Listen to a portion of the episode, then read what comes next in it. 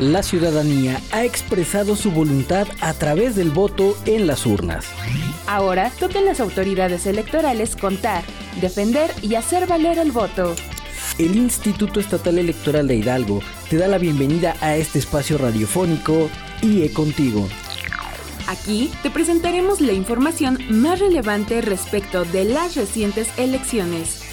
IE Contigo. IE Contigo. Comenzamos.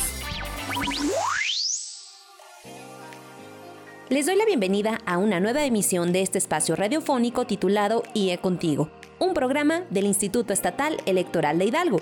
Y al frente del micrófono se encuentra su amiga Laura Muñoz. Y como siempre, les invito a mantener contacto con nosotros a través de nuestras redes sociales. En Facebook, síguenos en nuestra fanpage Instituto Estatal Electoral de Hidalgo. En Twitter e Instagram, síguenos a través de arroba IEE Hidalgo. Recuerda que puedes volver a escuchar este episodio y todas las emisiones anteriores de IE Contigo a través de nuestra cuenta de Spotify, en donde nos encuentras como Instituto Estatal Electoral de Hidalgo.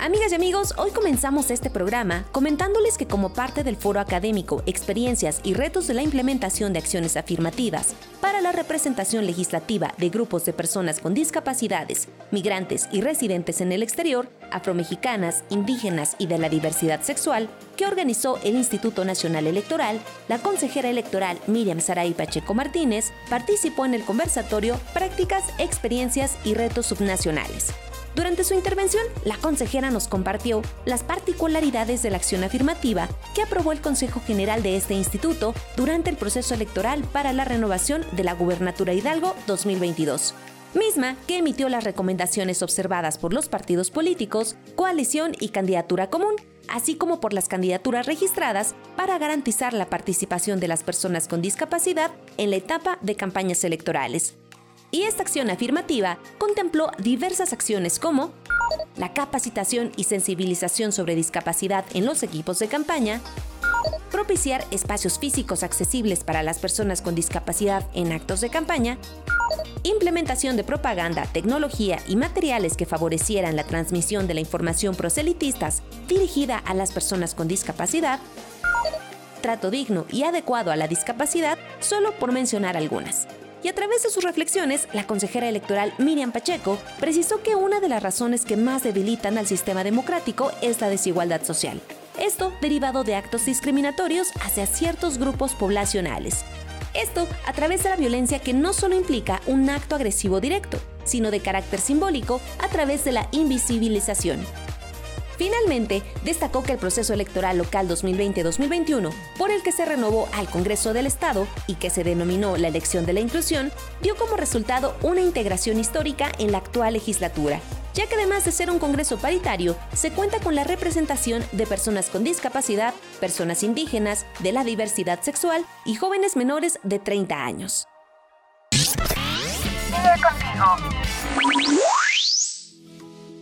Amigas y amigos, les quiero contar que el pasado 12 de septiembre dio inicio la primera etapa del octavo Parlamento Infantil 2022. Recordemos que este Parlamento tiene el propósito de garantizar el interés superior de la niñez hidalguense, a través de su derecho a la participación y libre expresión en espacios que permitan externar opiniones que impulsen propuestas legislativas y ejecutivas. Esto para fortalecer su desarrollo emocional y una cultura de la paz.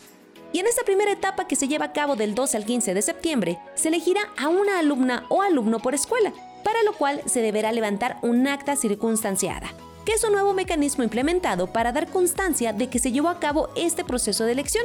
Recuerda que el Parlamento Infantil está dirigido a niñas y niños que tengan entre 10 y 11 años de edad y que se encuentren cursando el quinto grado de educación primaria.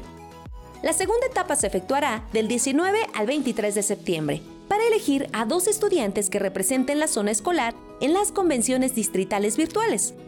De nueva cuenta se elaborará el acta circunstanciada correspondiente a la elección de la zona escolar y acto seguido, los supervisores escolares serán quienes registran los resultados en la página web del Instituto Estatal Electoral de Hidalgo. Esto del 3 al 6 de octubre. Y a partir del séptimo mes, este instituto enviará las ligas con hora y fecha en las que se llevarán a cabo las convenciones distritales virtuales. La tercera etapa se llevará a cabo del 10 al 14 de octubre y será en la que se realizan las convenciones distritales virtuales, donde las y los niños expondrán un tema de manera oral. el cual deberá durar un máximo de 4 minutos. Y las y los participantes podrán elegir un tema libre o uno de los siguientes. Para mí, ¿qué es la igualdad? Mi comunidad, mis derechos y el acceso a ellos. Nuestra voz es importante. Mi seguridad en el uso de Internet. De las 18 convenciones distritales virtuales, se seleccionarán 18 legisladoras y legisladores infantiles electos por mayoría de votos, por las y los niños participantes, así como 12 por representación proporcional. De estos 12, dos se elegirán por una circunscripción de la Unidad de Servicios de Apoyo a la Educación Regular derivado de la acción afirmativa de discapacidad, y 10 de acuerdo a la densidad poblacional de cada distrito electoral. A la totalidad de las y los legisladores infantiles, el Instituto Estatal Electoral de Hidalgo les emitirá constancias virtuales que los acreditará como legisladoras y legisladores infantiles, dando cuenta de ello al Congreso del Estado de Hidalgo. Finalmente, la cuarta etapa consta de la celebración y toma de protesta de las y los legisladores del octavo Parlamento Infantil Hidalgo 2022, la cual se llevará a cabo del 7 al 9 de noviembre en el Congreso del Estado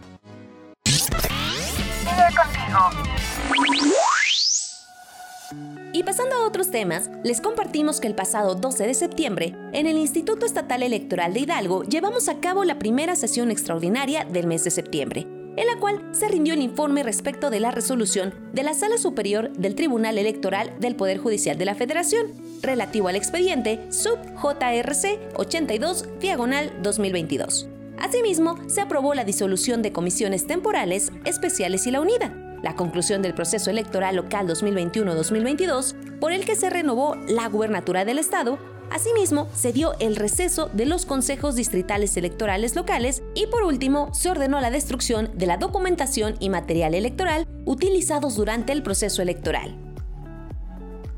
Y en relación a la resolución del juicio de revisión constitucional electoral relativo al expediente sub JRC 82 diagonal 2022, se recordó que luego de que el Consejo General de este instituto declarara la validez de la elección de la gubernatura y expidiera la constancia de mayoría a favor del ciudadano Julio Ramón Menchaca Salazar, postulado por la candidatura común Juntos Hacemos Historia en Hidalgo y derivado de que el Partido Acción Nacional, en calidad de representante jurídico de la coalición Va por Hidalgo, presentara sus inconformidades ante las instancias correspondientes, demandando la nulidad de la elección, en días pasados, la Sala Superior determinó que no se advirtió determinancia cuantitativa y o cualitativa en los señalamientos realizados, por lo que se declaró que los principios constitucionales que rigen las elecciones electorales no se vieron afectados en grado que conllevara a declarar la nulidad de la elección, confirmando así la declaración de validez de la misma y la expedición de la constancia de mayoría. Por otro lado, respecto de las comisiones instaladas para la atención de asuntos específicos del proceso electoral local 2021-2022 para la renovación de la gubernatura, es decir, de la Comisión Especial del Programa de Resultados Electorales Preliminares PREP, la Comisión Especial de Debates, la Comisión Temporal de Precampañas, la Comisión Temporal de Seguimiento a la Implementación del Conteo Rápido, la Comisión Temporal de Seguimiento para la Implementación del Voto de Personas en Prisión Preventiva, así como de la Comisión Unida de Capacitación y Organización Electoral, se dijo que en atención a que todas y cada una desarrollaron, concluyeron y rindieron sus informes finales de actividades, se aprobó su disolución conforme a lo estipulado en el reglamento de comisiones del IE. Escuchemos lo que comentaron al respecto los consejeros electorales Alfredo Alcalá Montaño, Guillermo Corrales Galván y Ariadna González Morales. Adelante.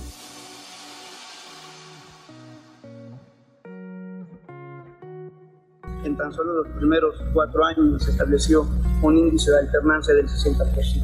Podemos hablar de un sistema político y un sistema electoral abierto y efectivo en el cual la ciudadanía y esos que mantienen los la ciudadanía pueda decidir libremente a quién quiere que los gobiernen o los representen. Justamente hoy estamos hablando de esta conclusión del proceso electoral y vendrán varios retos y así es que los vamos a asumir y uno de ellos es seguir fortaleciendo la participación de la ciudadanía, elevar la cultura cívica para poder seguir manteniendo nuestro sistema democrático donde podamos seguir eligiendo libre e informadamente a quienes nos van a gobernar o representar. Este proceso electoral que hoy termina deja sin duda enseñanzas muy claras que a lo largo de estos ocho meses y 25 días se han dicho y se han vivido en esta propia mesa. Tenemos retos muy importantes en materia electoral, pero no nada más como instituciones del Estado, sino como sociedad, para que entre todas y todos fortalezcamos la cultura del respeto a las reglas del juego previamente establecidas. Es importante mencionar que en suma a las actividades mencionadas se realizaron diversas labores en conjunto con el Instituto Nacional Electoral y la Secretaría de Seguridad Pública del Estado para la ejecución del voto de personas en prisión preventiva, además de que fueron implementadas dos acciones afirmativas durante las campañas electorales en donde se buscó la integración de las personas con discapacidad y la perspectiva intercultural, con lo que nuevamente nuestro Estado fue referente a nivel nacional con la ejecución de este tipo de acciones.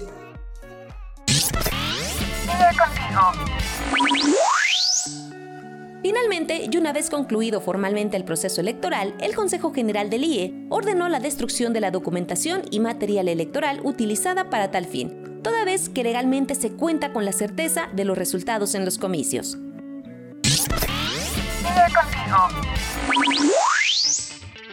Queridas y queridos radioescuchas, en otro orden de ideas, les contamos que el Instituto Nacional Electoral inauguró el quinto encuentro entre consejeras y consejeros del INE y organismos públicos locales, agenda de coordinación para alcanzar la igualdad desde los órganos electorales. Y al inicio del encuentro, el consejero presidente del Instituto Nacional Electoral, Lorenzo Córdoba Vianelo, aseguró que hoy por hoy este binomio para la caridad de la democracia que conforman tanto el INE como los SOPLE siempre vale la pena resaltarlo y subrayarlo. Resulta indispensable, como ha ocurrido en los últimos ocho años para la gobernabilidad democrática de cara a los futuros desafíos electorales. Además, reiteró que el sistema electoral mexicano es sin duda mejorable, pero su mejora no puede estar fundada en cambios que partan de fobias institucionales o peor aún, de rencores personales. Y en este encuentro se contó con la asistencia virtual de la consejera presidenta de este instituto, María Magdalena González Escalona, así como de las consejeras electorales Ariadna González Morales y Laura Araceli Lozada Nájera, y de los consejeros electorales Alfredo Alcalá Montaño, Guillermo Corrales Galván y Cristian Uciel García Reyes. Asimismo, contamos con la participación como moderadora del panel 2, paridad y acciones afirmativas en los procesos electorales, de la consejera electoral Miriam Sareí Pacheco Martínez, en su calidad de presidenta de la Comisión Permanente de Equidad de Género y Participación Ciudadana del Instituto Estatal Electoral de Hidalgo. Pero acompáñenme a escuchar algunas de las palabras que compartió el doctor Lorenzo Córdoba Vianelo, consejero presidente del Consejo General del Instituto Nacional Electoral. Adelante. Nadie tampoco puede dudar que la voluntad de las y los electores expresada en las urnas se respeta y que las contiendas locales y federales son cada vez más equitativas, competidas, transparentes e incluyentes.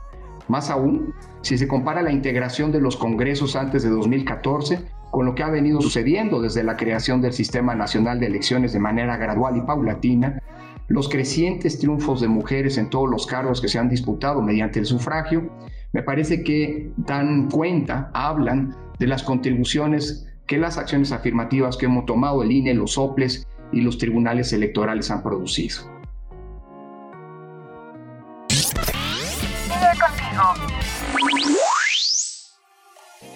Amigas y amigos, es así como llegamos al final de este espacio. Les invito a seguir en contacto con nosotros a través de nuestras redes sociales. En Twitter e Instagram, síguenos como arroba IEE Hidalgo. En Facebook, Spotify y YouTube puedes buscarnos como Instituto Estatal Electoral de Hidalgo. Te invitamos a seguir de cerca todas las actividades celebradas desde el Instituto Estatal Electoral a través de las redes sociales oficiales y en los sitios web www.ieehidalgo.org.mx, asimismo por concienciacívica.org. Se despide de ustedes su amiga Laura Muñoz, agradeciendo por supuesto a todo el equipo del Instituto Estatal Electoral de Hidalgo por la realización de este espacio. Muchas gracias por su atención, nos escuchamos en la próxima emisión de IE Contigo. En la recta final del proceso electoral 2021-2022 para la renovación de la gubernatura del estado de Hidalgo, el IE te acompaña. Con tu voto se escribe un nuevo capítulo de la historia política de Hidalgo. Esto fue IE Contigo. Un programa del Instituto Estatal Electoral de Hidalgo.